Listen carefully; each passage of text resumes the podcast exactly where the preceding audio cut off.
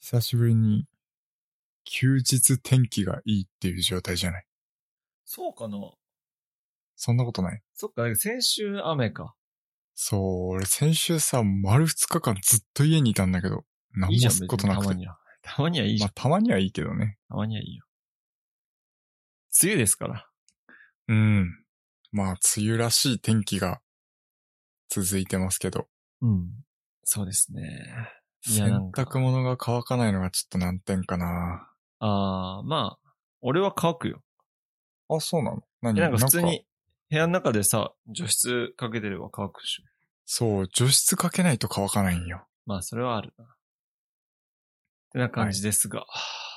皆様いかがお過ごしでしょうかまあ、このエピソードが世に出るときにはもう、ま、夏真っ盛りかな。 秋かな。どんだけ時間かかんねん。いや、やばいな。と今日、あのー今度アップルイベントやりますやね、ばみいなたいな話をしている。 俺もう何話したか覚えてないもん、ね、そう、もう WWDC 終わってんのに、うん。まだ3月だか4月のあのアップルイベントの話をしてました ね。もういいんじゃないですか。まあ、そんな感じで、めちゃめちゃマイペース にやってますけど。なんか時事ネタを挟むとなんかね、悲しくなるよね。そうだ2、ね。 3ヶ月遅れてるやん、こいつ。今、今日あの、Windows 11正式発表されましたねっていう時事ネタを話そうとしてるんだけどうん、多分もう、 リリースされてからこの話するかもしんないいねや、。それはなくないえ、リリース いつだっけまだでし一ょ応、今年、今年中って書いてある。今年中だっけうん。あワンチャンあるよね。あ、ワンチャンあるか。まあいいんすよ。あんまりまあ、気にせずやりましょう。気にせずやりたいなと思います。もう、こういうペースでやっていくのがもうね、おポッドキャストですから。そうだよ。うん。これを受け入れてくれるリスナーを、我々は大切にしていきたいと。はい。そうですね。怠惰ですね。いや、いいと思う。俺らは、俺らのやりたいようにやればいいから。うん。そう、あの、全然ストレスなくできてるから、そうなのもこれがいいよね。早くアップロード待ってますって言われたら、まあ、それはそれで嬉しいけど。うん、確かに。 もういいんすよ。もうこれ、これでいい。はいこれでいいってことにしましょう。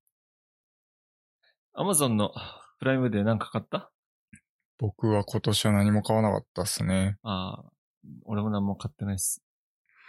うん、結構プライムデーってさ、こう、型落ちモデルみたいなのが安くなるじゃないうん。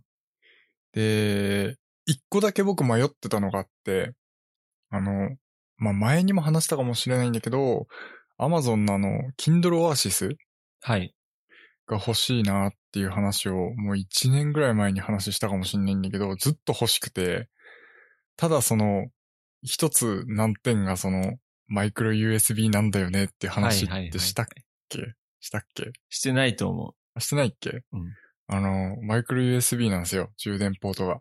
あ、なんかしたっけなんかね、没回かもしれないけど、した気がするんだまあよいいね。や、それでそう。で、あのー何僕、マイクロ USB のデバイスが、なんもないんすよね。それはあるなそう。だからその、何 Kindle Oasis 専用で使わな、作らなきゃいけないのはちょっとなぁと思っていて、まあ今後も多分主流が USB Type-C とかサンダーボルトになっていくと思うので、もうそこに規格を統一していきたいという感じなんですよね。ぁちなみにう、ん。あの、プレステ4のコントローラーは確か USB のマイクロ USB ですよね。マイクロ USB。そう。だから、プレステ4も実はそれが理由で買ってないぐらいの勢いなんです よ。うん、それはね、俺も思った。ううわんマイクロ USB じゃん。 まあ、だけど、リリースされたのが2017年とかでしょ。 そうそうそうそうそう、まあ、まあまあまあ、まだわかるかなと。ちなみに、プレステ5って USB Type-C? だって気がする。そうだよね。いや、それ言ったらね、あの、ZV-1 ですよ。ああ、間違いやなマい。ジで本当にやめてほしい。そう。Z、ZB1 はだって、結構新しめのデバイスじゃん。そうですよ。去年の夏とかでしょ。うん。春か。だからまあ理由は、でもね、実は、そのマイクロ USB の理由あって、結構その USB、マイクロ USB に対応してる、その周辺機器とかアクセサリーがめちゃめちゃ多いんですよ。カメラ関係って。ああ、そうなんだ。そう。なので、あのーこれまで使ってたアクセサリーが使えなくなっちゃうよねっていうのは、多分デメリットだっていうふうに考えたと思うんでなするよね。ほどね。なるほどね。そうそれはありそう。だもうカこメうラ界隈一式 C にしていけば。そうそうそうそう。今後アクセサリーも含めて、今あの、例えば、えっと、なんだっけ、アルファ1とか、S3 ももしかしたら、あれなんだけど、あの、マイクロ USB と Type-C、二つポートがついてるんですよね。へえ。確か。だからアクセサリーもどんどん Type-C 化していくと思うので、まあ、そういった意味で言えば、まあ、今後、まあ、近いうちにマイクロ USB は廃止されて、Type-C に移行していくんじゃないかなとは思ってます。まあ、時代の流れ的にそうですよね。うん。だからちょうどその、今、こう、中間なんでしょうね。多角的なねあのコンパクトさに収めるとしたらどっちかしかポートをつけられないと。その時にマイクロ USB にするか Type-C にするかって多分迷ったと思うんですけど、そこをマイクロ USB にしたっていう判断だったんでしょうね。ですね。はい。まあ、Type-C になったらちょっと僕も欲しいかなと思ってま。ますあ、iPhone もね、一生多分 Type-C にならないから。そこね。いやー、Type-C になってほしいなー。なら、なら、100%なら。いやー、マジかー。そう、だから僕、ライトニングも実はあんまり好きじゃないんですよね。いや、まあ今んとこね Apple 製品、 iPad ライトニングばっかじそう、I- iPad も、あのー、なんだっけ、AirPods Pro も iPhone もライトニングだから、ライトニング製品が多いっていう意味では、まだ我慢できるんですよね。一本のケーブルで何、何でも充電できますよっていう状態だから。だけどまあ、今後、もし iPad 買い替えて Type-C のやつにしたら、とか、ね、iPhone がもし Type-C になってきたらってなったらもう、ライトニングケーブルを邪魔でしかなくなっちゃうので、そこはちょっとね、うん。できればもうタイプ C に全部統一したいのが僕の希望。ゃん。そうですね。それはまあ、ガジェット好きな人はみんなそう思ってると思います。まあだけど、一般人は特に何も考えてないと思うん。だからもう iPhone を充電するケーブルだと思えば別に何の不自由もないですからね。う。そうですね。ちょっとレッドブル飲んでいいはい。え、飲まない僕はちょっと今日ないです。別の飲み物を飲んでますそ。れ何デカビタあの、ファンタオレンジ飲んでます。すでに開けちゃいました。すいません。そんでさ、はい。プライムデーでさ、LG の48インチの OLED テレビが欲しくてさ、はい。まあ10万ぐらいだったんですよ。うん。いめや、っちゃ安いいいじゃんなと思って。うん。いや、もう超迷ったけど。はい。いや、やめましたね。えー、何ですかいや、あのね、プライムデーってなんか2日間あって、うん。なんか前半はその対象で多分時間限定だったのかな ?10 万ぐらいだったんだそう、けど。タイムセールなんですよね、結構。そうです、ね。だから時間限定、時間限定でこう、タイムセール始まったり終わったりしてる感じですよね。そうなんですよ。それで、迷ってたら、いつの間にか、あの、元の価格に戻ってて、まあ12万円ぐらいになってて、うん。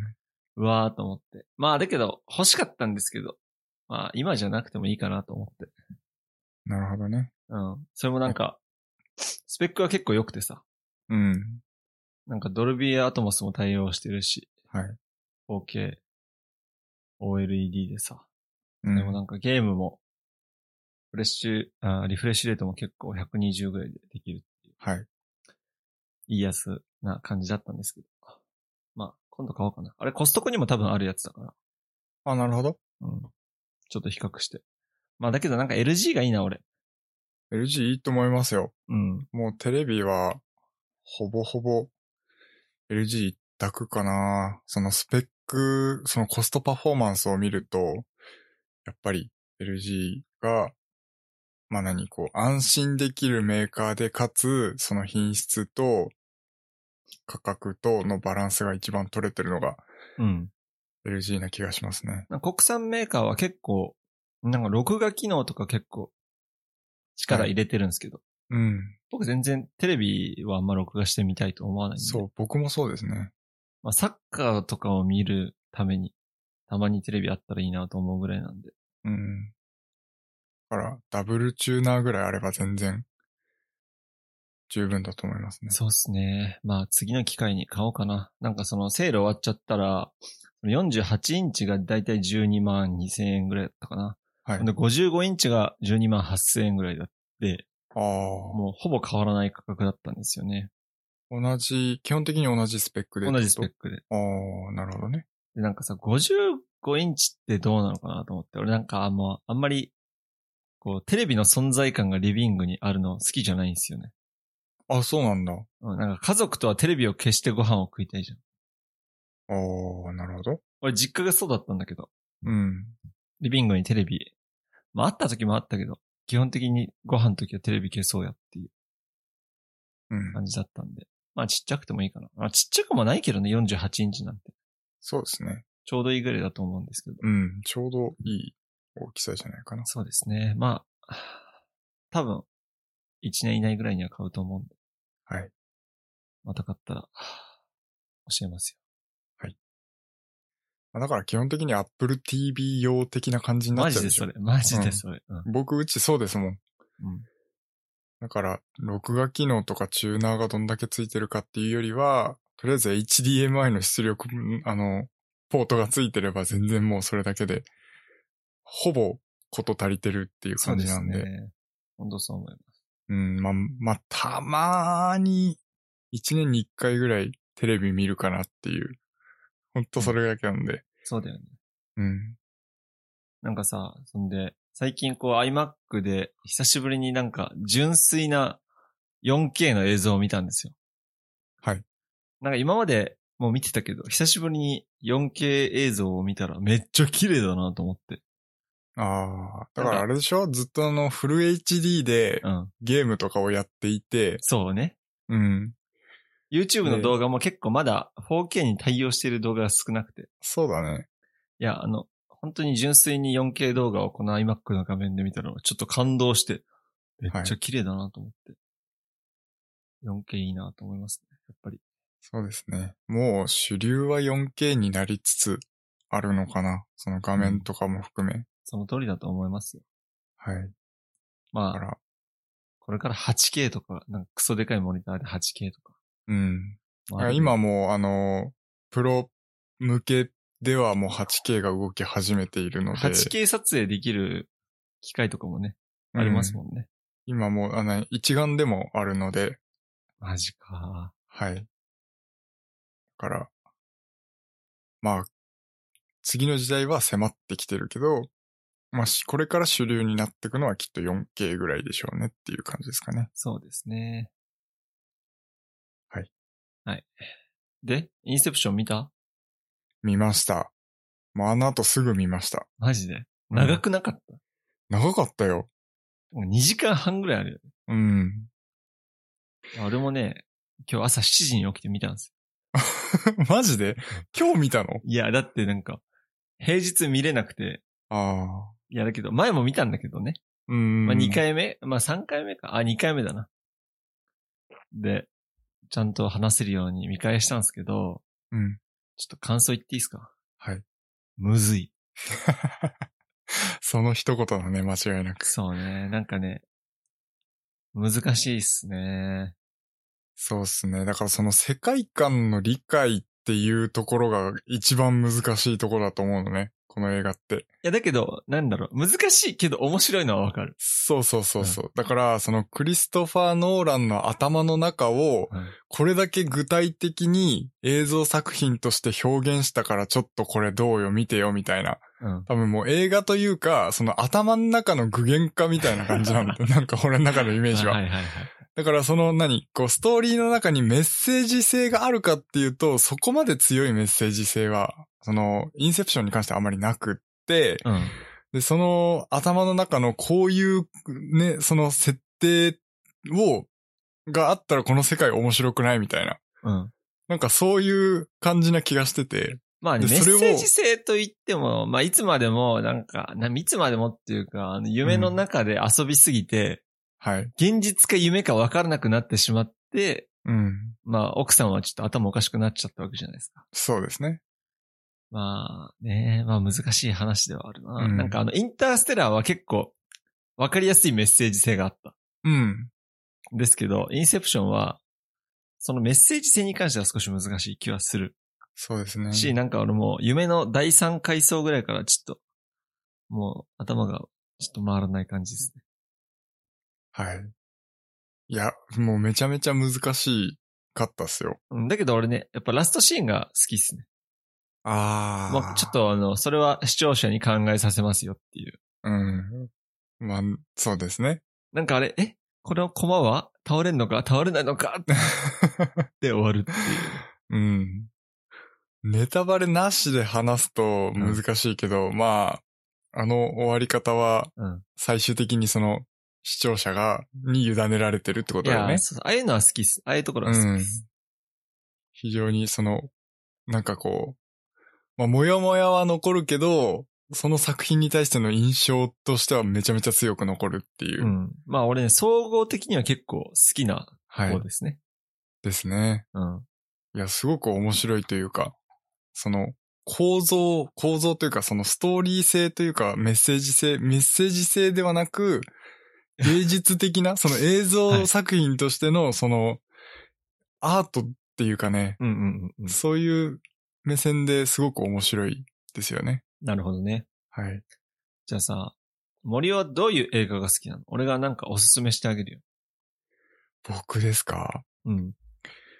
なんですかね結構、まあ、映画っていうか、ジャンル的には最近すごく流行ってるけど、あの、異世界転生的な。異世界転生的な。ああ、なるほど。そうそうそうそうそう。異世界転生的な映画あるかで、その異世界転生ってすっごいたくさん最近、あの、作品があるんですよね。まあ、アニメとかも含めて。な。うんうんうん。なんですけど、その何、こう、僕の中でのそ の個人的な好みで言うとね、その主人公があんまり強くないやつが好きかな。なるほっど。ていうのも、異世界転生するとなんかこうチート能力みたいなのにこう目覚め て、なんかこう何でもできちゃいますよみたいな。そういうこう世界観でこう進むストーリーってすごく多いんですけど、え、タイムスリップではなくて異世界なのね異世。界転生が好きですね。タイムスリップも好きだけど、うん。だからその、何こう、自分たちの世界の常識が通用しない代わりに、なんかその、自分たちのじょ世界の常識が逆に驚かれるみたいな。なるほど。そういう、こう、ストーリーが結構好きで。パラレルワールド的な。そうですね。そうか。なんかあるかな。パッと出てこないな。なんかね、韓国ドラマでそういうのあったな。おー。あの、ザ・キングっていうドラマなんだけど、うん。そのドラマは完全にパラレルワールドがあって、なんかその韓国のパラレルワールドがあって、大韓帝国っていう、まあ、ほぼ似てるんだけど、まあそこではもう朝鮮半島は統一されていて、そのなんか、まだあの、朝鮮王朝が続いているみたいおな。ー。そこをこう行き来したりするみたいな。今のなるほどね。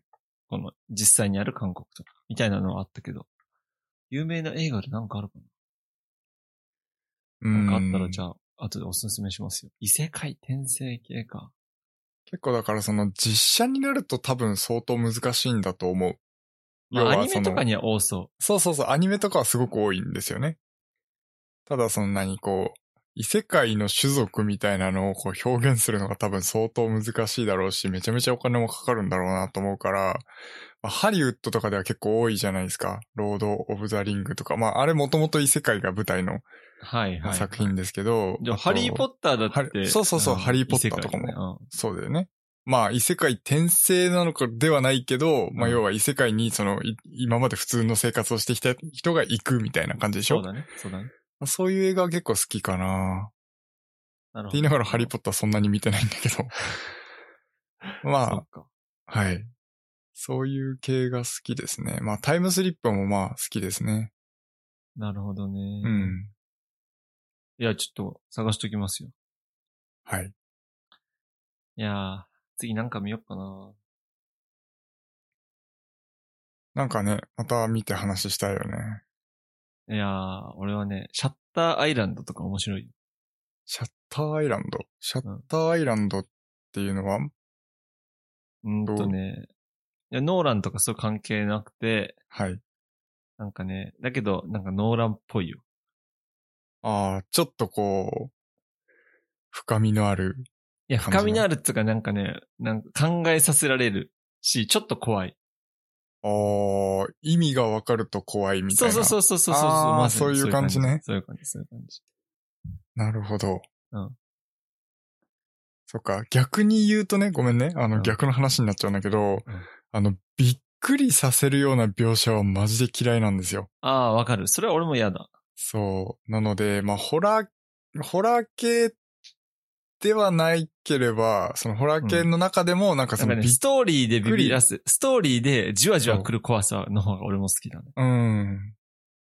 だからこう、振り返ったらそこに誰かいたみたいな、あのねそういう描写と日本のかすごい嫌なんですよね日。本のホラー映画多い。おいおいおい。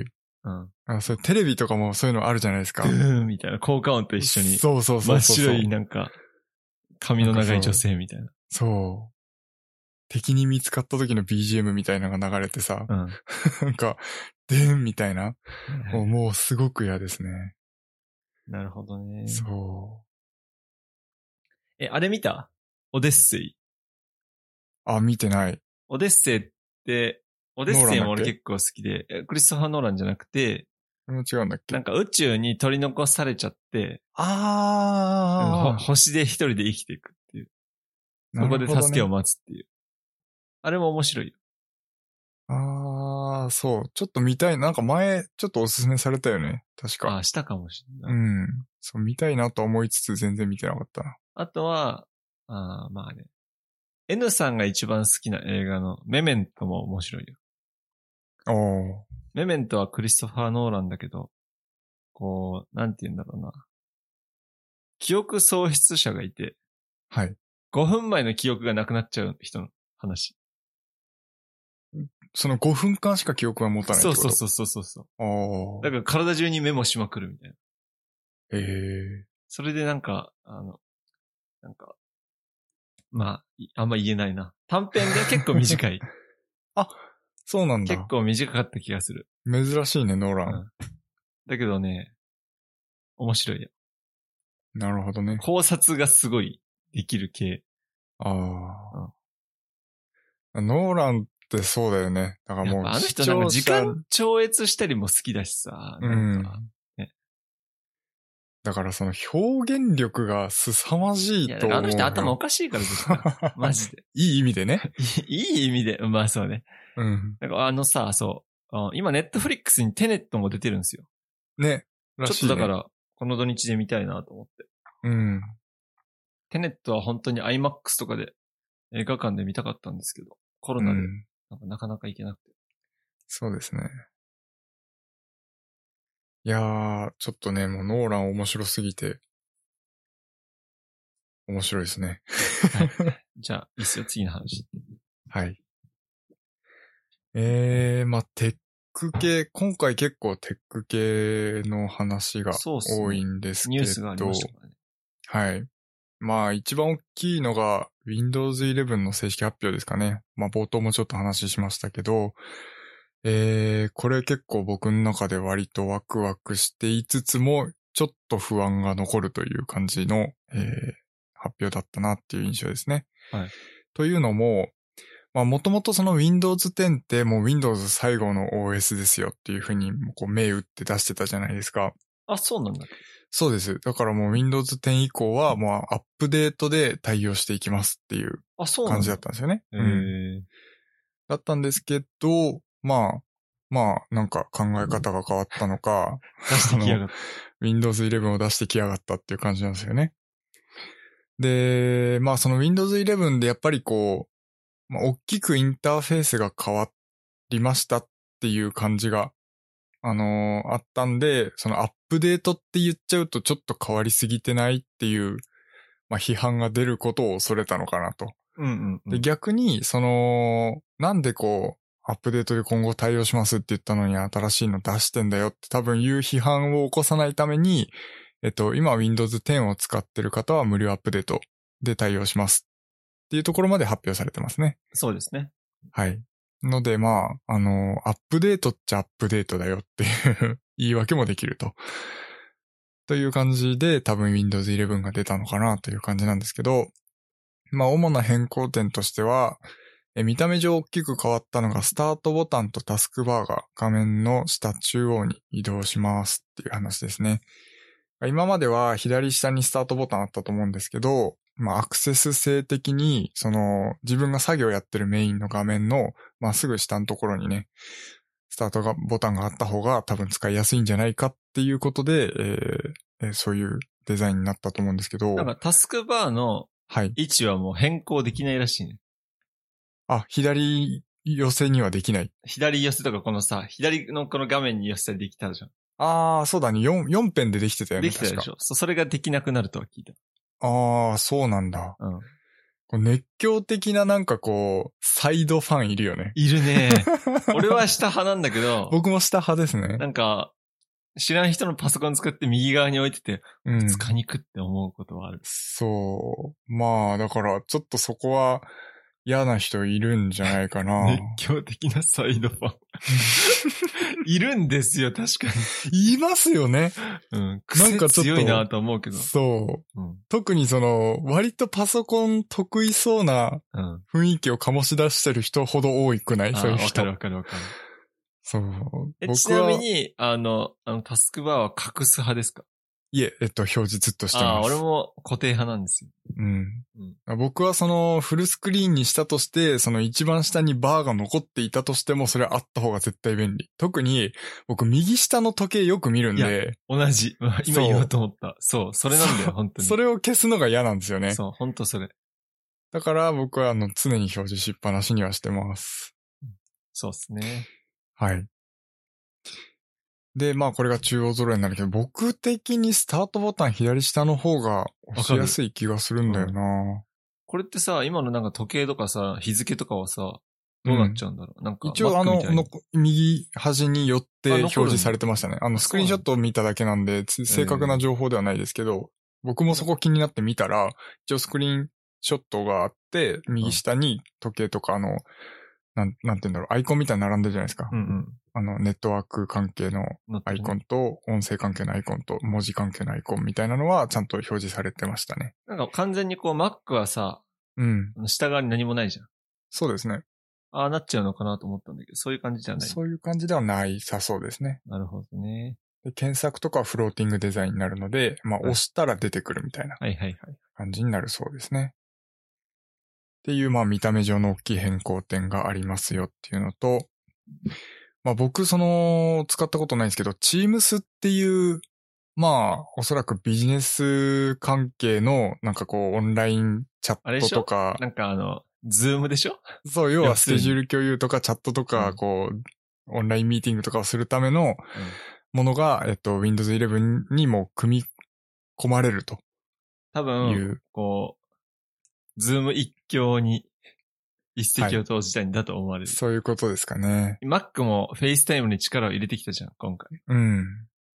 FaceTime でなんか会議をできるように、はい。多くの人でもやってたけど。そうですね。ただ Mac はなんかあんまりこうビジネス用途というよりは個人向けっぽい感じですよね。なるほどね。うん。Teams は結構、今までなんかこうビジネス一強だったのが逆に Windows 11に盛り取り込まれて、こう家族間でのメッセージ共有みたいなのも含めてできるようになったような感じですね、逆に。そっか。といいやなんうか印象ですかね。ちょっとずれるけど、俺はこの、ズーム一強は良くない気がしていて、はい。なんかいろんなやつ使えばいいのになと思うけど、なんかみんなオンライン会議のことをズームって言うじゃん。そうですね。なんかそれが嫌なんだよね、俺。なるほど。うんなんかオンライン会議って言えばいいのに、うん。ズームしてるみたいな。なんか、まあ、ズームでやってねえだろみたいな。ズームじゃないのにズームっていうのね。そうそうそう、なんかあの、なんつうの携帯のこと iPhone って言うみたいな感じだよ。ああ、なるほどね。そうなりつつあるからさ、はい。とは思うんですけど。まあ、使わなそうだな、みんな。Teams。うーん、まあ、浸透するかなどうでしょうね。どうでしょうか。結構だからまあちょっと Windows に取り込むっていうずるさはありますよまねあ、。し そうだね。プリインストールっつうかもそう。う、もう、いきなり入ってるわけだもんね。そう、だからあの、Windows だからできることだけど、なんかちょっとこうね、強制感があって僕はあんまり好きじゃない。逆に使いたくなくなるんですよね。これってどういう風にアカウント ?Windows アカウントか。うん。だから多分あの、Microsoft アカウントじゃないですあ、かあ。そこ、マイクロソフトアカウント。はい。マイクロソフトアカウント。 Windows に紐付けすると勝手にその Teams にも登録されて、えっだろうと、な。同じ Windows ユーザーだったら普通に簡単に共有もできるし、で、Teams をあの iPad とかにも入れておけばそれでもできるので、まあクラス、クロスプラットフォームに対応してるっていうのは非常に、まあ Windows が多分目指すところはそういうところなんだろうなってまあ、いうのも、 Mac よりは Windows そのうそう自そうそう由、自由が効きますから。そうですね。まあそういったところはまあちょっと評価できるかなとは思うので、まあ iOS アプリも Teams っていうのがあってっていうのはいいですよね。はい。 Windows を普及させるよりも、あの、多く、より多くの人に、こう、ユーザー体験として使い勝手がいいっていうところを優先してるのかなっていう。そうだよ。Windows じゃ FaceTime できないもん。そうですね。あれ、できるようになるんだっけえ、そうなのあれなんかそんな発表なかったっけかこわのかんない間。 ?WWDC のあのちゃんと聞いてない。僕もあんまり真面目に聞いてない。はい。はいで、ストア機能が一新されますって話ですね。で、あのーこれどういう意味かっていうと、あのーなんだろいやう。マイクロソフ FaceTime トストアだっ Windows けでもできるわ。だよでねきるようになるんだ。だよね。なるなるなる。そう、なんかそんな話があったような気おがーするなるほど。はい。はい。で、ごめんなさい。えっと、ストア機能が一新されますよって話で、これどういうことかっていうと、今まであんまりその、マイクロソフトで出してるストアってあったじゃないですか。ごめんなさい。名前忘れたんだけど、マイクロソフトストえーっとアねあ、そんな名前だっけだっけかな、そんな普通の名前だっけそう。そうかもしれない。で、その、アプリケーション、Windows で使えるアプリケーションが、こう、だ、あ、ごめんなさい、さ、ちょっと。えー、ダウンロードできるアプリの、が、こう、揃ってるストアが、こう、なんだっけかな。ごめんなさい、もう情報間違ってたら申し訳ないんだけど、あの、手数料を取りませんよっていうような発表になったのかなああ、なるほど。だから、あのー安全にソフトウェアをインストールできて、かつ、その、手数料とかが、あの、間引きされないので、Apple の App Store とか Google Play Store って、その Google とか Apple がこう、マージン取ってんですよね。そうですね。で結構それがあまりにも高すぎるっていう風に問題になって、えっと、エピック、ね。なんかそう、エピックからもなんか訴訟とか起きたりしてたんですけど、えー、マイクロソフトはそのストアでマージンは取りませんよとはいはい。いうようなあの話をしてるので、かなり多くの、その今まで、えっと、例えば Adobe のクリエイティブクラウドみたいなのを別で契約する必要があったのが、こう、Windows のアプリストアで、えっと、契約しても全くそのマージン取らずに Adobe と契約している状態ができるので、その、我々ユーザー側のメリットよりは、そのソフトウェアを開発している企業が Windows の Apple、Microsoft ストアに参入しやすくなってるっていう。うんうんうん。まあそういう感じですかね。今まではそれぞれの会社で、えっと、あの、購買システムをこう確立しないといけなかったのが、一つのその、えっと、マイクロソフトストアの中だけで、すべてのソフトウェアをあの管理することができるっていう風に変わっていくので、これは非常に良いことなんじゃないかなと思ってます。逆に言うう。と、個人的にその Windows で使えるアプリケーションを開発するのは、かなり、あの、メリットがあるんじゃないかなって思ってるので、まあ、今ね、プログラミングとか勉強している人は、この Windows 対応のソフトウェアっていうのが、ちょっとこれから激アツになるんじゃないかなとなるほど。思ないるほどます。あーだから月額のアプリで、例えば100円課金、あの、月々、あの、課金するようにして、広告費表示になりますよ、みたいなアプリケーションを作ったとしたら、まあ、あの、アップルだったら80円とか70円しか入ってこないのが、Windows だったら100円そのまま入ってきますよ、とうん。いうことなので、まあ、そこを結構。 Windows 側はそれでいいのかね。どうなんでしょうね。だから、そこでの儲けは別に考えてないのか。うん。だから、その、なんて言うんだろう。今、その、マイクロソフトストアの一番の問題点は、参入してる会社がめちゃめちゃ少ないっていうところだあーまあっわたとかる思うんですよ。なんかあ、あれでアプリ、なんか、ダウンロードしてる人なかなかいなくないそうそうそうそうそう。僕、LINE しかインストールしてないですね。そこおか同らじ同じ。だ よね。俺もそうだよ。LINE だけかな。うん。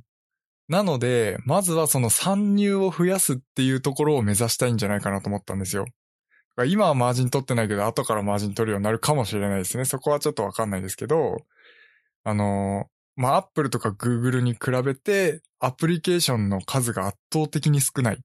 ここがかなりの問題点だと思ったんで、それなそれはあるなで、しかもその、自分たちで別にあの、インストーラーを配布すれば、それだけで、その、使えちゃうわけじゃないですか。うんうん。なので別にそのわざわざマイクロソフトのストアに並べる必要がなかったんですよね。なのでそこをあの新規参入をどんどん促していこうっていう考えだと思います。真相はわかんないですけど。なるほど。はい。で、これがすごいなと思ったのが、えー、一部の Android アプリもインストール可能になりましたっていうところですね。ああ、そうらしいね。はい。これはちょっと驚きですね。まさかそんなっていう。まあ今までも一応ゴニョゴニョすれば、あの、Android を Windows の上で仮想 OS として動かして、その中でアプリケーションを動かすこともできたんですけど、これがあの、Windows 標準でできますよ、ということですね。ただ、これちょっと条件があって、えーっと、Amazon の App Store に並んでるアプリだけが対象になりますよ、という感じですね。 Amazon にアップストアなんてあんだ。そうなんですよ。えっと、ちょっと特殊で、Amazon のあの Fire、なんだっけ、Kindle Fire か。タブレットとかあるじゃないですか。はいあれってあの、Android OS ベースなんですけど、独自の、あの、Amazon の、何、こう、アプリストアみたいなのがあって、その Google Play Store の中の、まあ、Amazon がこれ使ってもいいよっていう風にしたアプリケーションだけが、というか、その申請が必要なんですよね。へえ、別でそうなんだ。あそはう。Google Play Store にあります、そのアプリケーションを、その Amazon のアプリストアでも、あの、使えるようにしてくださいっていう申請を Amazon にして、承認されたアプリだけが、えっと、Amazon のアプリストアに並ぶんですけど、一応そのアプリが使えるようになりますっていうことですね。なるほど。なので、まあ、LINE とかパズドラとかはできるけど、まあ、その、なんだインスタグラムとかできんのかなちょっとわかんないけど、できない、使うことができないアプリケーションもまだ結構あると。自由にその Google Play Store が、に入ってるソフトウェアが全部使えるわけではないということですね。なるほどね。それは熱そうですね。うん。だから逆に言うと、その、Google Play Store の中のアプリケーションって結構その自由に、えっと、作れちゃってるものが多いので、そうです、まなんあ、かあの、あんまりこうセキュリティとかもさ、なんか結は構い何でも Google Play Store はあるっていうイメージ、そうなんですよねアップストアよりは。だからめちゃめちゃ質の低いアプリケーションとかもあったりとか、あとはもう何の使い物にもなら ない、ただこう見た目上だけのアプリだったりとか、なんかうもう本当最悪の場合ウイルスが入ってるようなアプリケーションだったりっていうのもあるかもしれなかったのが、その Amazon のアプリストアの中にはそういったあまりこう使い物にならないアプリみたいなのはあまりないので、まあそういった意味では結構その何こう、Google Play Store のアプリケーション全部使えますよっていうよりは、セキュアな状態が担保されてるかもしれないですね。そうですね。それはそう思いますよ。はい。うん。というので、まあ、それも、なんか、良いなぁと、非常に良いなと思ったところですね。はい。で、あとは、ウィジェット機能が復活ということで、まあ、Windows 7時代ってビジェット使ってましたいや、使ってる人いるんかなと逆に思って本当にた。うん。あのーチューリップ育てる ビジェットとかやってなかった 知らない知らない 知らない知嘘毎日水あげて、知らん知らん。マジか。なんかそんなウィジェットありましたけど、なんかそのウィジェット機能が今回復活するっていうことで、僕的にこれは熱いっすね。ああ、そうなんだ。そう、時計とカレンダーと天気うん。は僕ウィジウィジェットで表示して並べてましたね。あと、スライドショーかな。なんかさ、今さ、Windows アップデートしてさ、右下に天気出るじゃん。出ますね。あれでよくねあまあそうです ね。あこれ日どうなん付も出るし、時計も出るし。せ制度的にどうなんだろう。これ、どうそなんれでしょう、ね、 IP アドレスから、えーっと、今の地区を割り当ててるわけだと思いますよ。正直ちょっと自分の住んでるとこにな怖っててっる思いましたけど。自分の住んでるとこになってる。これ、あれ見れるんだっけ俺あの、んこの天気を信用したことがないから、うんよくわかんないビけど。ングの天気だっけ、それ。多分そうだと思う。うん。これ、なんかね、あの、なんか嫌だなって思いました、僕は。まあ確かにね。まあうちの会社でさ、それ見たときさ。はい。なんかあの、うちの会社ってさ、うん一回全部、あの、関東のサーバーに送ってるんですよ。ネットワーク全部。だから、はいだから、俺、東北に行った時も、位置情報を出すと、はい関東のところで出るんですよへえ、あ、そうなんだ。そうなんですよ。だから多分、うちの会社って、たくさん拠点あるけど、一つのところで管理してる感じになっちゃいます、なってますね。なるほどね。なんか会社の話をすると、IE がなくなる、使えなくなるらしいから。あ、Windows 11からそうそうそう。やばいですね。うちの、こんなこと言ったらなんか恥ずいんだけど、うん。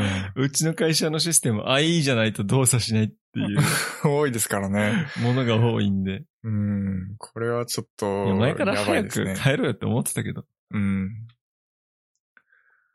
はい。そうですね。まあしょうがないですね。これねはい。で、えー、まあ最後にちょっとまあ気になるところというか、なんですけれども、システム要件がちょっと厳しいかもねっていう話ですね。え、アップデートのはい。え、そうだっけなんかゆる、ゆるかった気がしたけど。あのーなんだろう、スペック的にはそこまで、あの、うん高いスペックは求められてないんですけど、あのーまあ、64ビットの CPU が必要ですよっていうところですね。まあ、これはまあ、ほとんどの CPU、まあ、出て大丈夫るじゃない CPU は、うんあの、ほとんど64ビットなんで大丈夫だとは思うんですけど、うんえっと、一つ気になったのが、あの、TPU。うんあの、トランステッド、トラステッドプラットフォームモジュールっていうのが2.0以上必要ですよっていうふうに言われてるんですね。何ですかこれはあのハードウェアベースのあのセキュリティチップになるんですけど、これ搭載してる CPU って結構新しめの CPU しかないんじゃないかなと思ってるんですよ。あ、これ CPU についてるんだ。に多分付帯してるセキュあリテじィゃチップだあ、となん思いかます第。何世代のインテルのチップとかとそうかそらう入そうってそるうみたいな。ああ、なるほでど。僕ちょっと詳しく調べてないんで、いつからが載ってていつからが載ってないかわかんないんですけど、とちなみに僕が使ってる CPU は、あの TPU すら載ってないですね。もう 1. いくつとかいうレベルじゃなくちなみにて、、その PC は何年前の僕10年ぐらい前のやつです。そんな前の使ってんのはい。え本当にはい。ああ、それやばいな。うち、だってうちの部署は、はい。 5年に1回ぐらい PC 買い替えてるから、あー、そうなんですね今。使ってる PC も多分クソ遅いけど3年前のですね。はい。ああ、そあ、っかそうなんだ。じゃあ僕、あの、個人ですよ。個人的にあ、使個って人のるやつね。パソコンです。ああはなるい。ほどね。が10年前のパソコンなんはで、えっと調べたところ TPU チップスがもうまず載ってないっていう感じだったんあーじゃあで、そろそろね。まあもしかした潮時だっら、たんじゃないですか。はい。 あの、Windows 11がインストールできないかもしれないですね。というので、だから新しいのかなり買いましょう限られてしまうんじゃないかなと思ってます。Windows 10がインストールできるパソコンって。うんうんうん。という感じなので、そこがちょっと気になってるとこですかね。まあなんかそのなんだろう。推奨なのか、絶対なのかわかんないでああ、なるほどね。す。システム要件としてね。まあ入れられるけど動作の保証はしませんよっていう、そう。なのかもね。とか、まあ一部機能が制限されますよそもとそもかダなウンロのードか。できねえのか。うん。全くインストールはできませんよ。10のまま使ってくださいねなのかはわかんないです。うん。まあという感10じのままでもしばらくは使えるっしょ。そうですあと2ね。年、2、3年は。もう全然、あの、むしろ僕10で十分ですね。何のふ、今、あなのんか、10って落ち着いてますよね。はい。だからこれからその11が出た後に、11でしか動作しないソフトウェアとかが出てきたらまたちょっと話は別だし、まあ、逆にその11にしちゃった時に10では動作したけど11ではで動作しないソフトウェアみたいなのが出てくるかもしれないし、まあそういったところはちょっと懸念事項ではありますけれども、まあ今のところ特に何の問題もないので、まあ11が出て、その僕のパソコンが11にできなかったとしても別に僕は何の不満もないかなと思ってはいますかね。はい。はい。そんなところで Windows 11話はそうっすね。なん終わかり、ですかね。 Windows 11の話は、リビルドとかバックスペースでも聞きたいな。そうですね。なんか本当は先に出したいね。いや、無理っしょ。無理です。無理こでれしはょ。無理。無理でしょ。はい。えー、っと、あと10分ぐらい。うん。まあ別にオーバーしてもいいんじゃないそうっすね。なんかある俺、俺なんかあったっけ な。この、あ、系じゃじあゃないこの話しようか。テックは系いじゃない話。い、や、先週さ、土曜日収録したじゃん。はい。土曜日収録して、その日特に用事なんかあったんだっけど、忘れたな。まあ、あの、2時ぐらいまでエイペックスしてたんですよ。お昼の夜の。夜のやば夜い中 な。の。夜中の2めちゃめちゃ時ぐらいまで、夜なうん多分ずっとやってたわけじゃないよ。うん。まあ、とりあえず夜中エイペックスして2時ぐらいまで。はい。寝ようかなと思って、こう、PCR 部屋から寝室行こうとして、はい。歯磨きしてたら、あの、やつが出たんですよ。 やつとはが出たんすかあの、G なんですけど、 ?G が出たんすか G が出たんですうよ。わー、マジいやか。ーなんか初ねめて今うんの。初めてですよ。家で引っ越してから初めてです。あなんかさ、あの、自分、昨年つうか4月まで東北にいたんで、3年間。はいはい G を3年間見てなかったんですよ。ー。はいはい。まあ、実家には猫がいたので、ほぼ出なかった。たまになんか外から入っちゃってきたのか、うん出たんですけど、ほぼ出なかった、実家でも。はい。まあ、職場ではかなり出るんで、職場で結構見慣れてたんですけど、うん。いざ自分の家に出たら結構、あの、ショックで、ゾワってしますよね。ゾワッとしましたよ。うん。それも2時で、なんか、 やっぱ夜中に動くんだな、こいつと思って。あその時俺武器とか何もなくて、ー。はい。兵器がなかったんですよ。はい。奴に立ち向かはい。う。で、あの、机の上上を消毒するアルコールのシュッってやつはい。しかなくて、これで戦おうと思って、うん。とりあえずあの、口に歯磨きしてたんで、うんあの、洗面所に行ってこううがいして、戻ってきたらまあ、いないんですよね。 うわー、マジかー。そう、それで、もうそっから4時ぐらいまで捜索。いや、うん俺なんか見つけないと寝寝たくないじゃん。だよね。うん。で、もう、いそうなところ、カーテンの裏とか、うん。机の裏とか、もう全部、もう嫌だったけど、こう、バサバサやってやっても出てこなかった。はい。そんで、うわーと思ったけど、まあ寝室別の部屋だからいいやと思って寝たんですよ。はい。そんでもう次の日の朝からもうビクビクしながら、うん。どこにいるんや、どこにいるんだって感じで、もうそれが嫌だったんで、はい。もう、あの、駆逐計画を、 はい。あの、考えてですね。はい。まあ、マンションでも使える、まあ、バルサンみたいなやつを、とりあえず買ってきて、うん。全部の部屋で、まあ、木を焚いたんですね。はい。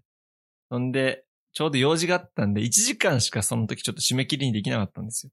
はい。本当は2時間ぐらいやってほしいって書いてあったんですけど、1時間から2時間って書いてあったんで、はい。まあ2時間こう、家の中を煙だらけにして、えー殺して、あとは、あー毒餌を部屋の至るところに置いて、はい。あとは、なんでしょう。なんつうの隙間にシュッてやると死ぬスプレーみたいなうん。やつとかをシュッてやったり、あの、入り口とかに入ってきそうなところに、あの、ゴキジェットやっとくだけで入ってこないっていうのをやってたんで、はい。そういう侵入経路みたいなとこ全部こうやって、なるほど。もう、それで OK だろうと思って。うん。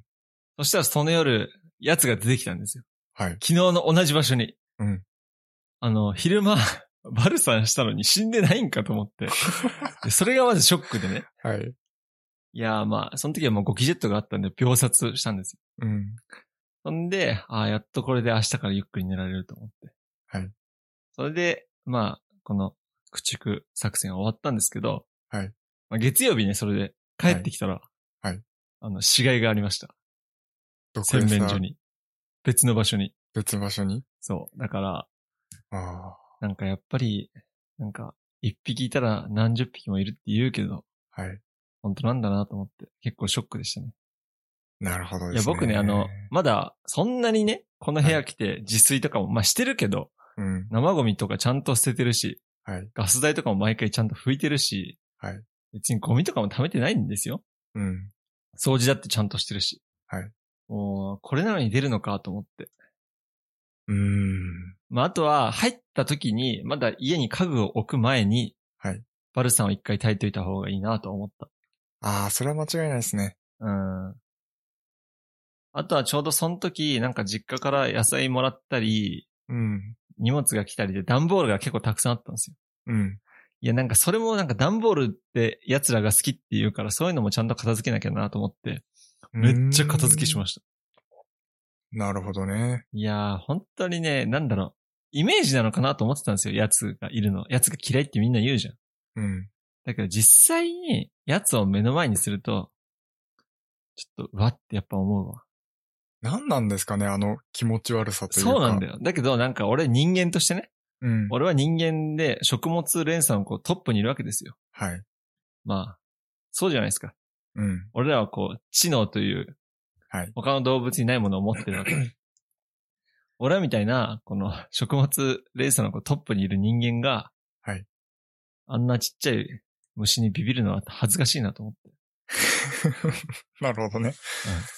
もう、あいつに俺ら殺されるわけじゃないじゃないですか。まあそうなんですよ。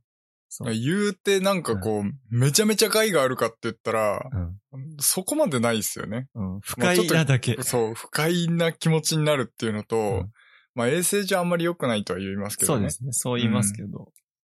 いや、もう人間として奴にこうビビるなんて恥ずかしいなと思って。うん。もう、本当にこれ以上出てこないでほしいなと、願ってますけど、皆さん注意してください。今、やっぱ梅雨時期なんで多いらしいんで。はい。これからシーズンですよね。きっとそねうで。すね。ちょうど。それもなんか今回家にいたのでかかったんだよ。あ俺ちっちゃいのが嫌だっていう人もいるけど、俺でかいのが嫌だわ。あ、ああ。え、家に出た、出たことあるちなみに僕、寮、あの、3年か ?4 年ぐらい住あんでの、て。 4畳半つうか、まあ6畳か、あれで、今、あのー社宅に住んでますけど、3年くらいかな住んでますけど、その7年間は出てきたことないですね。マジでいないです。や、すごいね。うん。あそこ森なのにね。すぐ近くもめっちゃ田舎だし、うんまあ、や出ぶやそうぶしてるもんねな環境はめちゃめちゃ揃ってるんですけど、うん。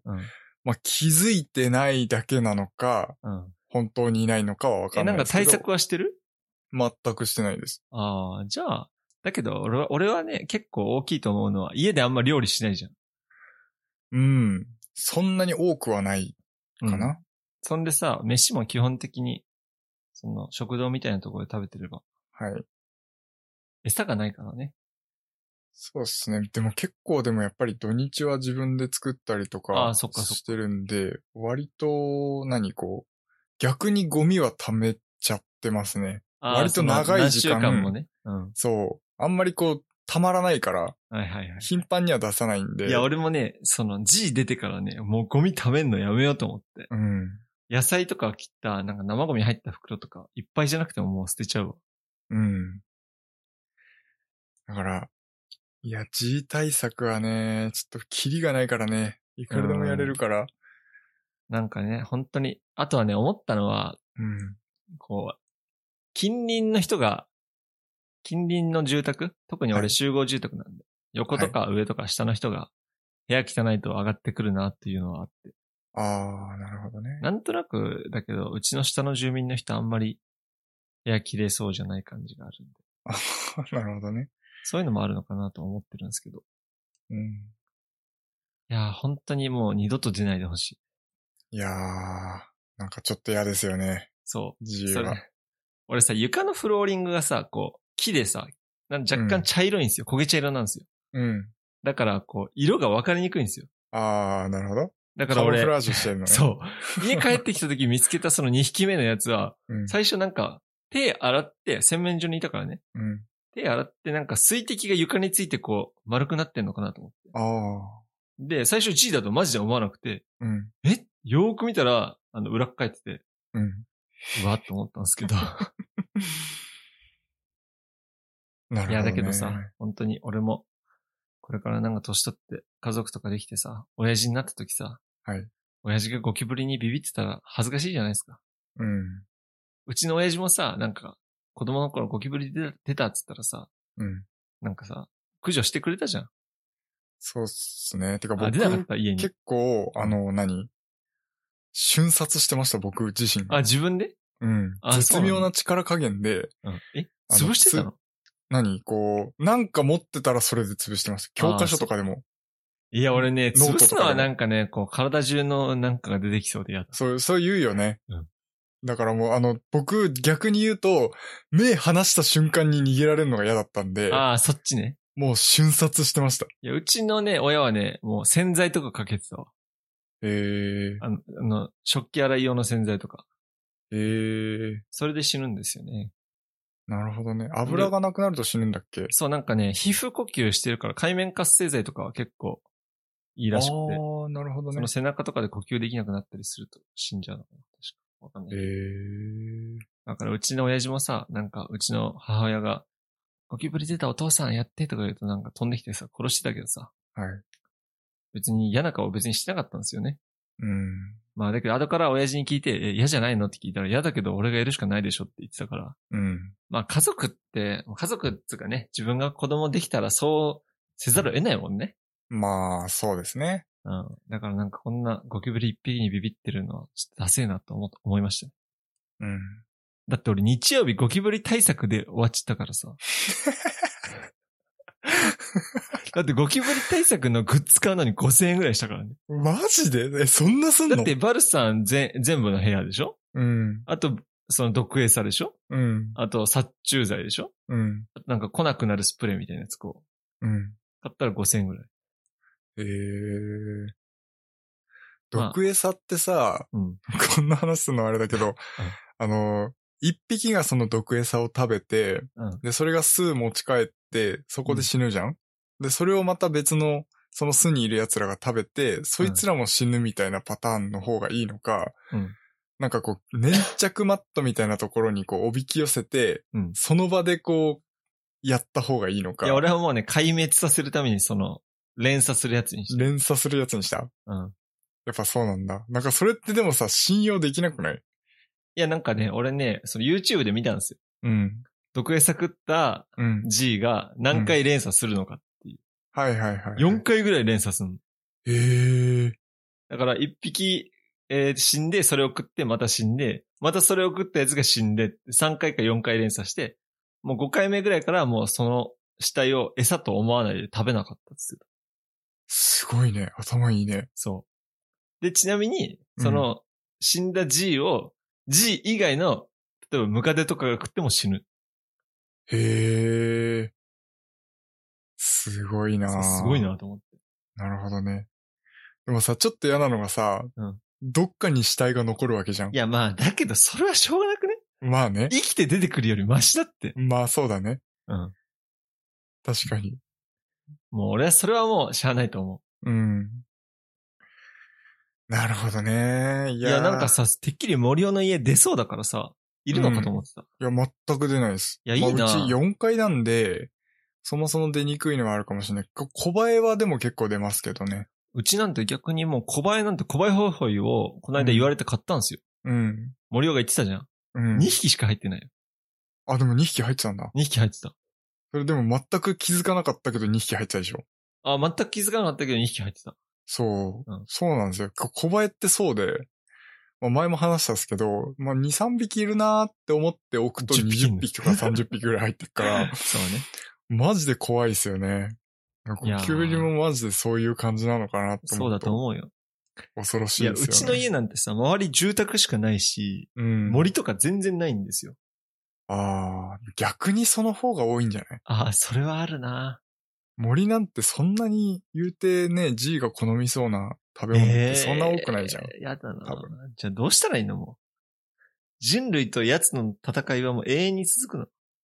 うーん、まあ、絶滅させるしかないよね。 まあ、猫買おう。買えないでしょ。 買えないんだよな。はい。はい。まあ、もう害虫の話はみんな聞きたくないと思 うので、この辺にしときますこか。の辺にしましょう。、はいいいよ、。最後になんか話して。いいですか全然まだ俺は時間的あのー、原神っていうゲーム知ってるに。知ってる知ってる。あやったこと知ってるないけど知ってる。すごいね。まあ、リリースされたのが去年の9月ぐらいなんですけど、あのーでも結構人気だよね。そう、あの、僕、今まで全く知らなかったんですよ。実は。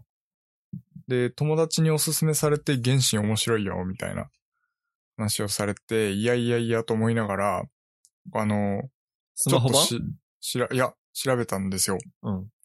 そしたらですね、その、何パソコン版とスマホ版は、あの、セーブデータ共有できるっていう風に書いてあってそうなんだ、すごいね。うん。そう、だからパソコンでこうやるじゃないですか。で、その続きをスマホでもタブレットでもできるんですよね。同じその、えっと、ミホヨっていうメーカーが作ってるゲームなんですけあれっど、て中国だっけ中国か韓国か台湾かわかんないけど、多分その辺だと思いますね。で、それをセーブデータ共有できるので、あ、中国だ。うん。全く同じ場所からスタートできるんですよ。同じそのキャラクター設定も HP の状態とかもね。もう少しやられたら、やられてたら、それがそのまま引き継げて、あのスマホ版でもできるっていうそれは知らなかった。感じなんですよ。なんで、あのーまあ、ただ、やっぱりスマホでやるとちょっと操作性悪いんで、まあ、基本的にはパソコンでやって、で、まあ、昨日ちょっと、あの、その、おすすめしてくれた友達と一緒一緒に、あの、会う約束をしてたんで、あの、タブレットでできるかなと思って、で、タブレット iOS、iPadOS か、なんで、あの、デュアルショック4が対応してるんですよね、あ、コントそロうーなラんーだ。で。へえ。 Apple デバイスってそうなんです。ソニーの、えっと、コントローラー、Bluetooth Bluetooth で。で接続できるのいで、いねうんそれであの、やってみたら普通にできるんですよ。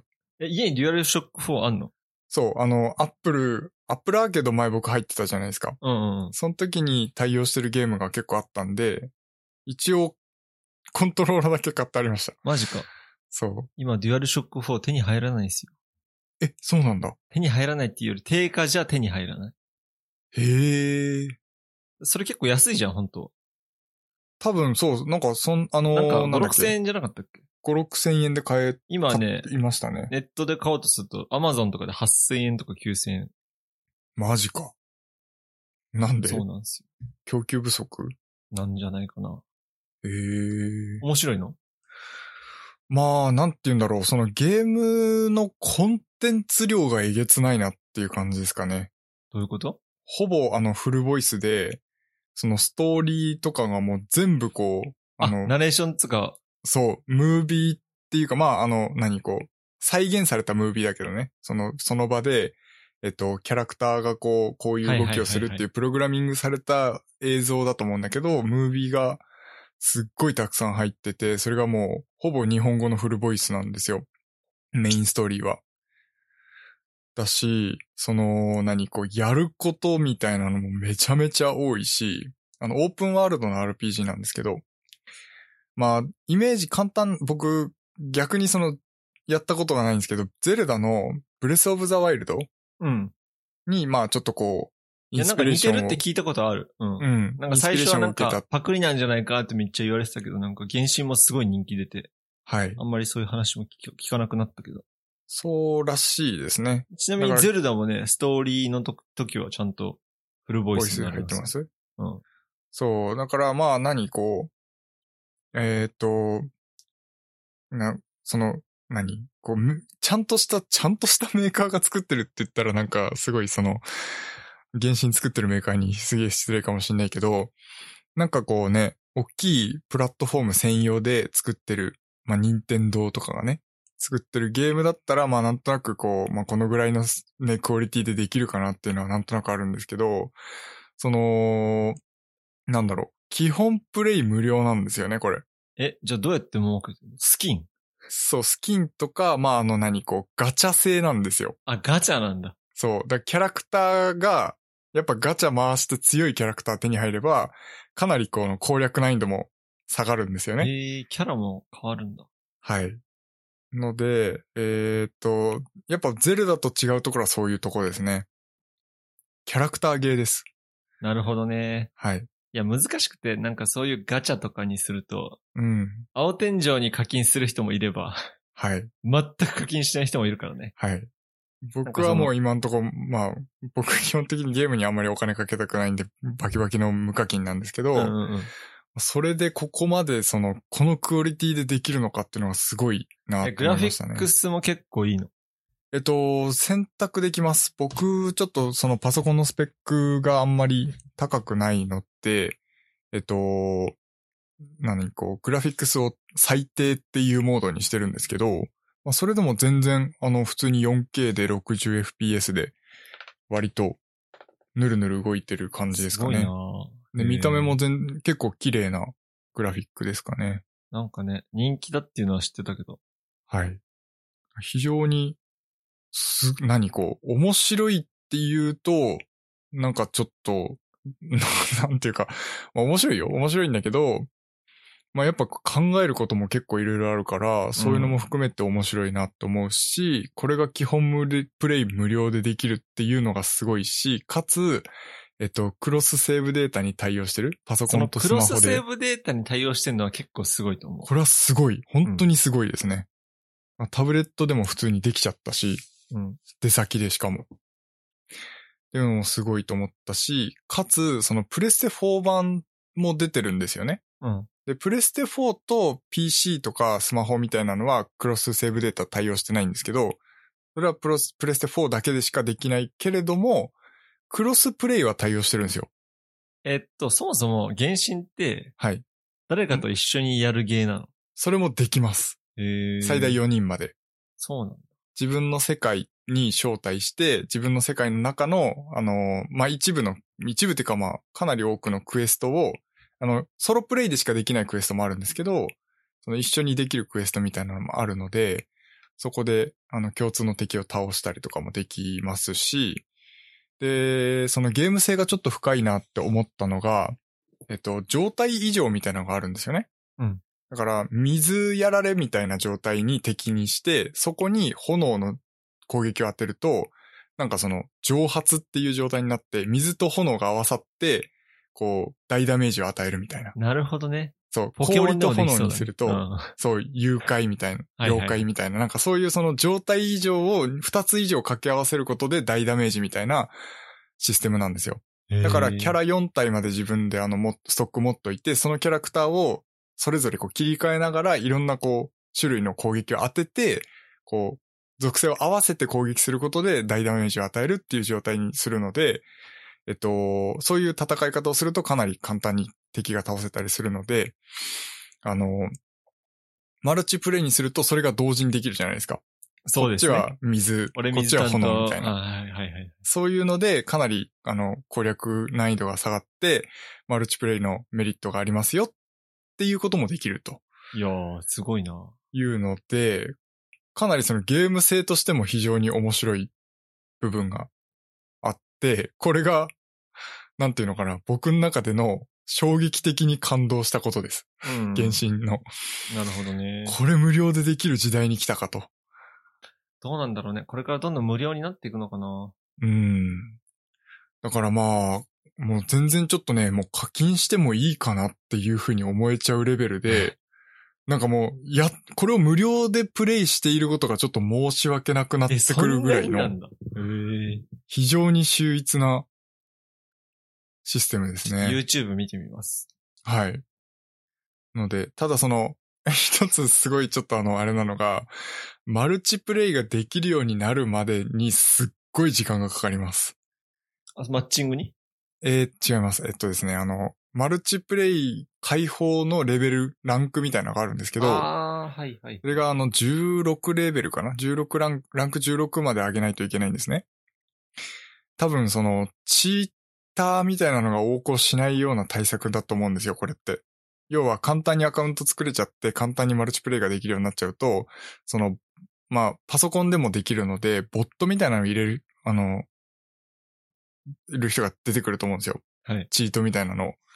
で、チートで、こう、何こう、簡単に敵を倒しちゃったりとかをするとかなり良くないし、ので、とりあえずその、かなり時間をかけないとマルチプレイがまずできませんよっていう状態にしておいて、そこでそのチート行為みたいなのを発見したらもうアカウントバーンすれば、多分次、マルチプレイに入ってこれるまで相当時間かかっちゃうじゃないですか。うんで、その作業量をしてまで、その、チートを使うのってかなりデメリットでしかないので、なるほどね。はい。そういう意味での多分対策だと思うんですけど、まあ普通にちゃんと正規のプレイをしたい人にとっては、マルチプレイまでも障壁がかなり高 いゲームではあるなと。僕20時間ぐらいやってやっとマルチプレイができるようになったんえで、ー、 20時間以上かなもっとかもしれない。やっぱ、だけど森尾がゲームやるの珍しいじそうですね。ちょっとハマってますね、普ゃん。通に。えー一週間毎日やってました、僕。マジか今日今週。 PC ではいやってんの、普段。基本は PC です。えー、で、えー、まあ、たまにスマホとかタブレットとかで、あの、やるんですけど、まあ、やっぱ操作性は、スマホだとちょっときついかな。あの、タブレットだったら全然あの、コントローラーつなげば、え、PC 普で通にできるデュアルショック4でやってんの PC でキーマウでやってますあ、。キーマウでやってんだ。はい。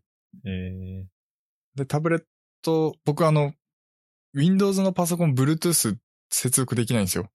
ー、有線で繋げばいいじゃん。有線で繋いでできるのかなできんジじゃャんル。ショック4って。できると思うよ。あ、そうなんだ。うん。まあ、そうですね。今のところキーボードマウスでやってますね。なるほどね。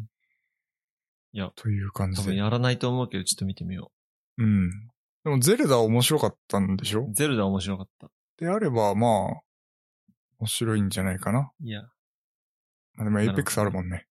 や、俺エペックスだから 今。は俺プラチナ行きたいんだよ、今。い。まあ、気晴らしにそうっすね。やってもいいんじゃないかなっていう感じですかね。はいはい。まあ、ちょっと、今週はオーバーしてしまいましたが、そんなところでいいですかね。そうっすね。はい、えー、今週の小ノートは、えー、hpk.jp スラッシュおポッドキャストスラッシュ044で公開しておりますので、そちらの方もよろしくお願いいたします。はい。それでは。それでは。